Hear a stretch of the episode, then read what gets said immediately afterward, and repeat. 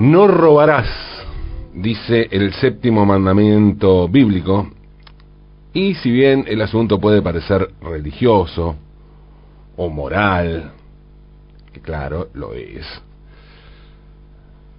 también es legal, ¿no? Porque la sentencia, además de formar parte de los preceptos que según la Biblia nos permitirán, nos permitirán conseguir la vida eterna, también forma parte de las premisas esenciales y de las leyes de todos los países del mundo.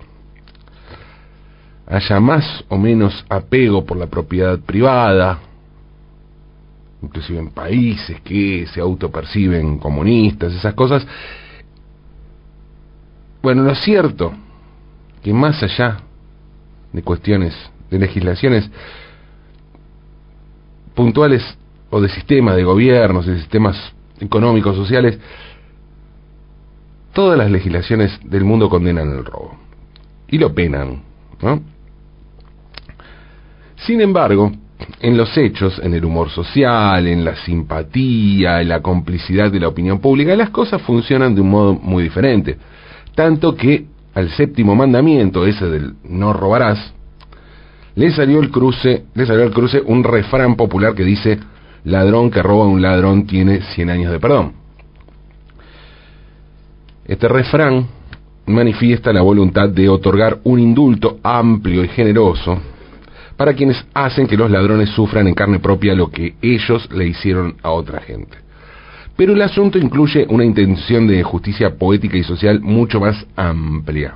¿eh?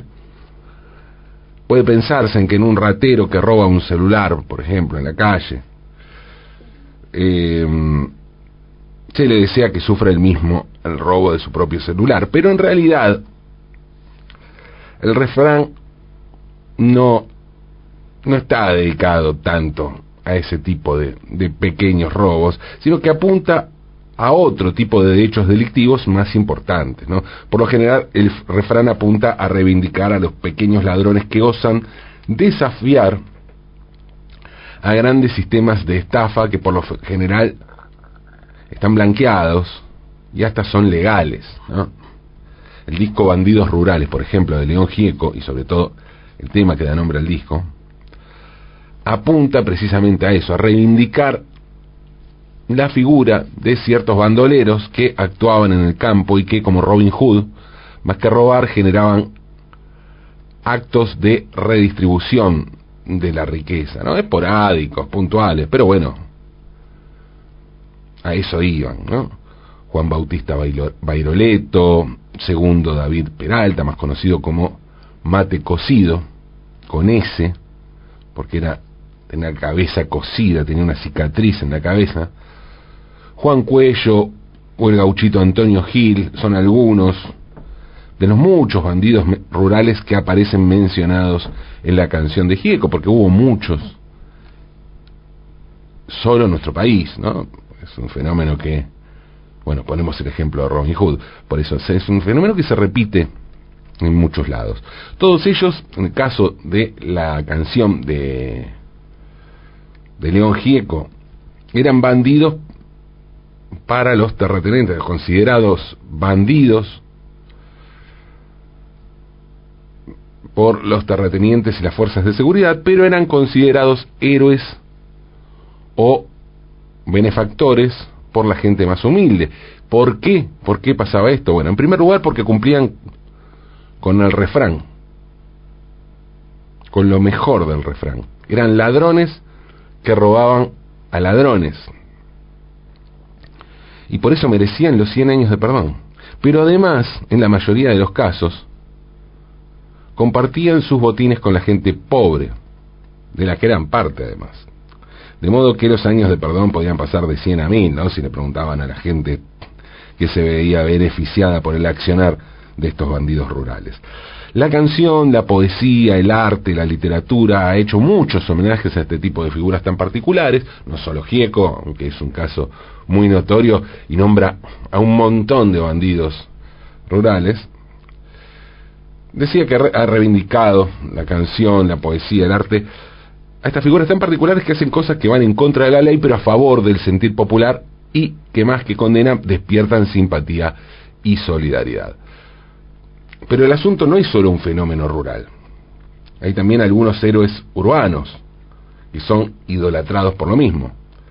Gente que en vez de robar en estancias o robarle a terratenientes, la roba a los centros financieros de las grandes ciudades. Es decir, básicamente, ¿dónde está la guita? Y bueno, en los bancos.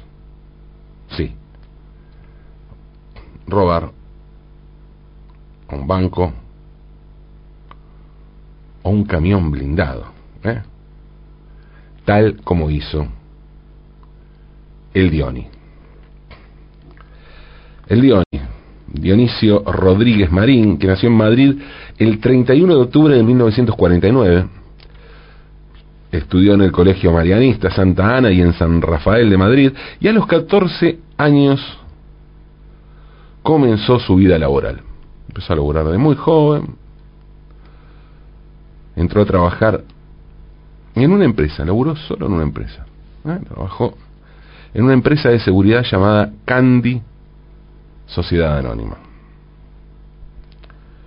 donde, bueno, empezó en trabajos pequeños, de cadete, y llegó a conseguir el puesto de escolta.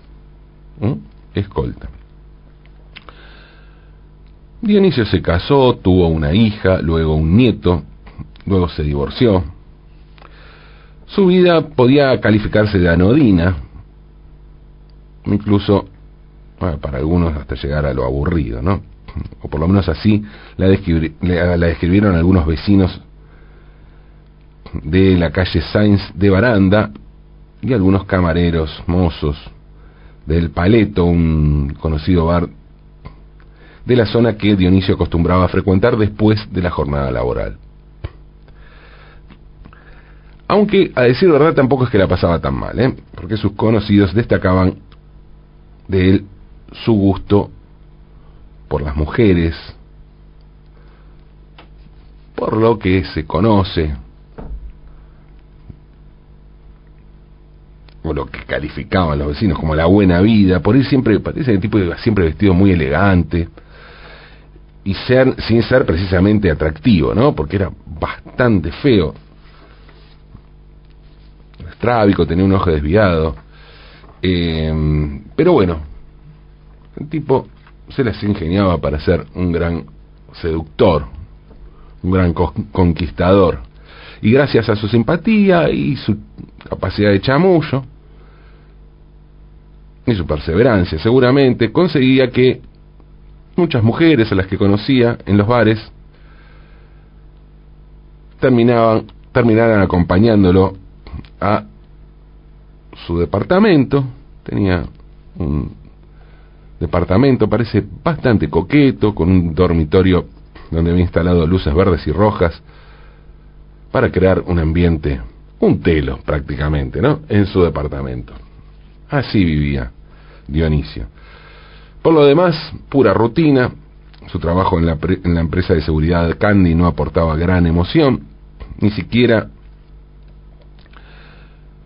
cuando le tocó ser guardaespaldas de personalidades importantes como el banquero Alfonso Escames o el director general de la ONCE, Miguel Durán, personalidades a las que tuvo que asistir justamente como guardaespaldas. Todo parecía marchar sobre ruedas, una vida que sus vecinos también calificaron como gris, a pesar de las luces verdes y rojas. Un tipo no llevaba una vida de lujos, pero tampoco tenía demasiadas ambiciones, hasta que tuvo una disputa, parece bastante fuerte, con uno de los supervisores de la empresa Candy. Esto significó para Dionisio una degradación, una rebaja en su puesto de trabajo y pasó de ser guardaespaldas a jefe de ruta de furgón blindado. Y eso para Dionisio fue una ofensa terrible que nunca perdonó y se prometió vengar este, esta afrenta que, según él, había sufrido. Y fue así que planeó su plan maestro. Un robo de 300 millones de pesetas. 300 millones de pesetas, una cifra que al año 1989, que fue cuando, cuando sucedió el robo, significaba pasados hecha la el pase a, a, hoy, a lo que sería hoy, sería unos dos millones y medios de euros al cambio actual. Bueno, la cosa es que el 28 de julio de 1989, como todos los días, alrededor de las siete y media de la tarde, las 19.30, Dionisio y sus compañeros se disponían a recoger la penúltima recaudación de la jornada. En este caso, el de la Pastelería Mallorca, en la calle Alberto Alcócer de Madrid. Y aunque por su cargo a Dionisio le tocaba bajar del camión blindado que conducía, fingió un ataque de ciática y convenció a sus compañeros para que fueran ellos a recoger las bolsas de dinero. Mientras, mientras él esperaba sentado al volante del vehículo. Y una vez que se quedó solo, que sus compañeros entraron en el negocio, Dionisio arrancó con el camión blindado con el botín.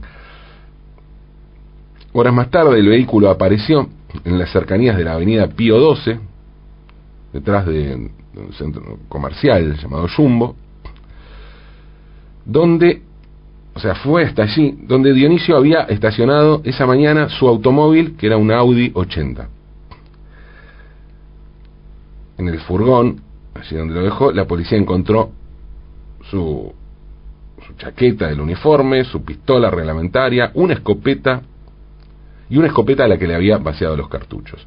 De lo que no había rastro era de los 300 millones de pesetas que transportaba. Bueno, en realidad sí, porque algo quedó. Quedaron 20 millones que, según Dionisio, dejó escrito, dejó para pagar los sueldos de los trabajadores de varias empresas porque él quería robarle a los poderosos, no a los laburantes. De modo que dejó eso para los sueldos y se llevó el resto. La policía contradijo esa versión, informó que la razón del abandono de esos 20 millones de pesetas tuvo que ver con la comodidad porque estaban en monedas y pesaban demasiado. Personalmente creo que Dionisio bien pudo haber cargado esas monedas si quería, ¿no? Así que yo prefiero creerle a él, pero si ustedes prefieren creerle a la policía, bueno, problema de ustedes. Cuando se conoció la noticia del robo, el diario ABC publicó el siguiente titular. Se busca vigilante calvo, visco y millonario. O sea, se lo tomaron para la joda. La mayoría de los medios de comunicación también apostaron por ese tono jocoso y entre chistes por el aspecto del personaje y alabanzas a, a la vez a su acción.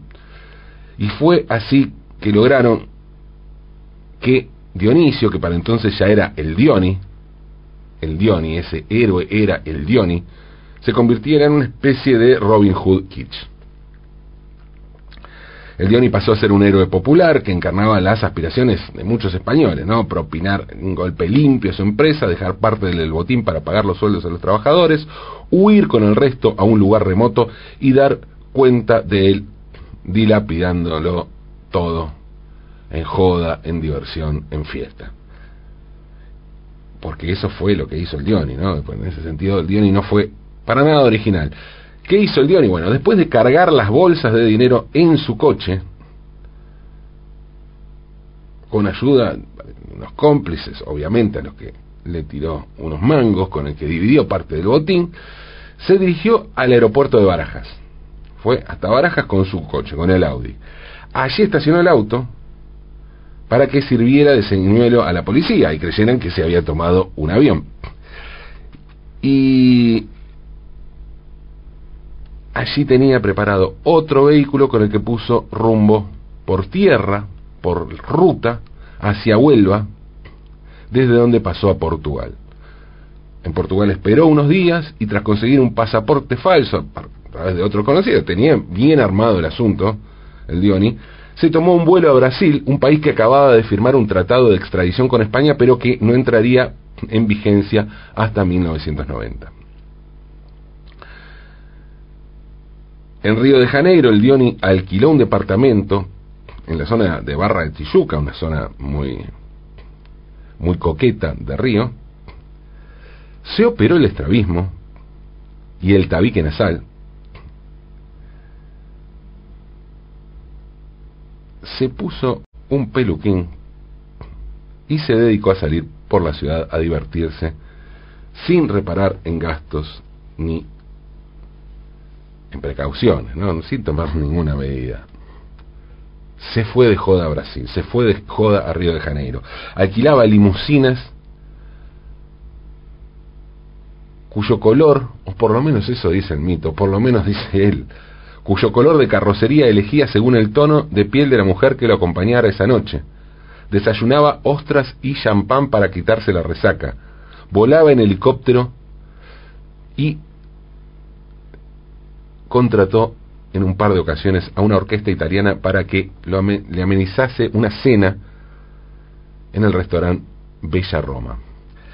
Incluso contó luego el Dioni que estuvo en negociaciones para comprar un cadáver que las autoridades brasileñas habrían hecho pasar por él para que Interpol perdiera su rastro. El Dioni gastaba tanto, era tan ostensible, que ese tren de vida llamó la atención de las fuerzas de seguridad, y no porque lo buscaran a él, sino porque había un tipo que estaba bardeando mucho, y además, por esto, la Policía Federal brasileña lo confundió con un narcotraficante. Y entonces, un día, ante la sospecha, decidieron registrar su departamento el 19 de septiembre de 1989. Y si bien no encontraron drogas, que es lo que buscaban, o al menos no encontraban la cantidad suficiente como para imputar a alguien por narcotráfico, sí descubrieron el pasaporte falso, dos pistolas y numerosos recortes de diarios en los que se informaba del robo de un furgón blindado en España con 300 millones de pesetas. Tras un intento de extorsión por parte de los agentes, para intentar quedarse con la guita del Dioni, la policía brasileña informó a sus colegas españoles y el, Dioni fue detenido y trasladado a una prisión brasileña. En ella permaneció hasta julio de 1990, fecha en la que fue extraditado a España, porque ya al año siguiente se lo podía extraditar a su país. El 24 de mayo de 1991 comenzó en la audiencia provincial de Madrid el juicio contra el Dioni. Eh, y allí fue que se presentó ante el tribunal con un saco blanco, camisa blanca a rayas, pantalón azul marino, corbata floreada y zapatos claros. Pero además de su look dandy, total que había adquirido en Río de Janeiro, el Dioni no estaba solo, sino que junto a él comparecían dos matrimonios amigos que habían ayudado a ocultar el dinero e incluso le habían llevado cierta cantidad a Brasil. El resto de los cómplices, que tenían el resto del dinero que nunca apareció y cuyo monto podría ser mucho más que los 300 millones que se declararon a la aseguradora habían muerto o no pudieron ser localizados. La fiscalía pidió para el Dioni una condena de seis años por robo y falsificación de pasaporte, pero su abogado, Rodríguez Menéndez, consiguió enfocar el caso de otra manera y obtener una reducción considerable en la condena. Rodríguez Menéndez es un abogado muy mediático que logró convencer a los jueces de que la acción de su cliente, del Dioni, no encajaba en el tipo penal de robo, sino en el de apropiación ilegal, a la que él añadía una, una excepción de trastorno mental debido a las presiones y al estrés a los que decía su cliente estaba sometido. El argumento convenció en parte al tribunal, y si bien no consiguió su absolución, el Dioni fue sentenciado a tres años y cuatro meses de prisión por apropiación indebida. Y apenas unos días después de dictada la sentencia, el 5 de junio del 91, obtuvo la libertad provisional por haber cumplido ya dos terceras partes de la pena. Eso fue un show, ¿no? Fue un show como fueron a esperar los periodistas a que saliera el Dioni en libertad, ¿no? y en las puertas de los tribunales el Dionis, radiante, comentó lo siguiente. Me han ofrecido trabajo de relaciones públicas en una empresa de seguridad. Bueno, nunca se supo si esto fue cierto o no. Más bien se cree que no, porque el Dionis no volvió a trabajar en el mundo de la seguridad privada, pero prefirió dedicarse, en cambio, al espectáculo y básicamente a seguir de joda. Abrió varios bares de copas, trabajó, abrió y cerró, ¿no? Varios bares de copas, trabajó de representante de una empresa de material de construcción, se dio su imagen, su imagen para el cartel del Sonar 2005, este festival de música electrónica que hay en Barcelona, y participó en diferentes programas de televisión y películas, desde Supervivientes a Sálvame Deluxe, pasando por la cuarta parte de Torrente, Torrente 4, la que es en, en 3D, se llama crisis, Lethal Crisis o Crisis Letal, rodada por, como toda la saga de Torrente, por Santiago Segura, y además participó en una versión porno de la misma película dirigida por Torbe. Además, la historia del Dioni está contada en la canción que le dedicó Joaquín Sabina titulada Con un par, está incluida en el disco de Sabina Mentiras Piadosas de 1990, en el momento, o sea, Sabina la escribió en el momento en que el Dioni estaba preso en Brasil. Sin embargo, por lo que más se le, se recuerda al Dioni, por lo menos su vida post-furgón, es por su carrera discográfica, hizo tres discos, su primer disco producido por Julio Castellón, perdón, Castejón, que era guitarrista del grupo Asfalto, se titulaba Con un par, sí, pero, en referencia al tema que le había dedicado Joaquín Sabina. El segundo disco fue todo sobre, todo sobre mi furgón, jugando con el título de la película Todo sobre mi madre de Pedro Almodóvar, del que extrajo el single, o sea, de, todos sobre mi furgón, ahí está el single Ladrón de Corazones. Y para promocionarlo, Diony mandó imprimir billetes de mil pesetas, pero esto hizo que volviera a meterse en problemas, porque según contó en una entrevista, dijo, me detuvieron por falsificación. Luego vendría un tercer disco, Candy 1930, siempre jugando con lo mismo, siempre jugando con lo que hizo famoso al Diony.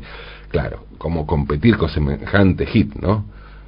Robarse un camión blindado sin tirar un tiro y dejando la guita para pagar los sueldos de los empleados. ¿Qué más se puede, qué otro hit se puede meter en la vida después de hacer eso, no? Pero bueno, ese, ese tercer disco pasó inadvertido, los otros tuvieron así algún tipo de, popularidad bizarra. Actualmente el Diony suele aparecer como panelista en distintos programas de televisión y bueno, es lo que hace, ¿no? O sea, le saca plata a los canales y a los productores, con lo cual seguramente vaya por otros 100 años de perdón. Perdonemos, perdón Diony, aunque es de noche.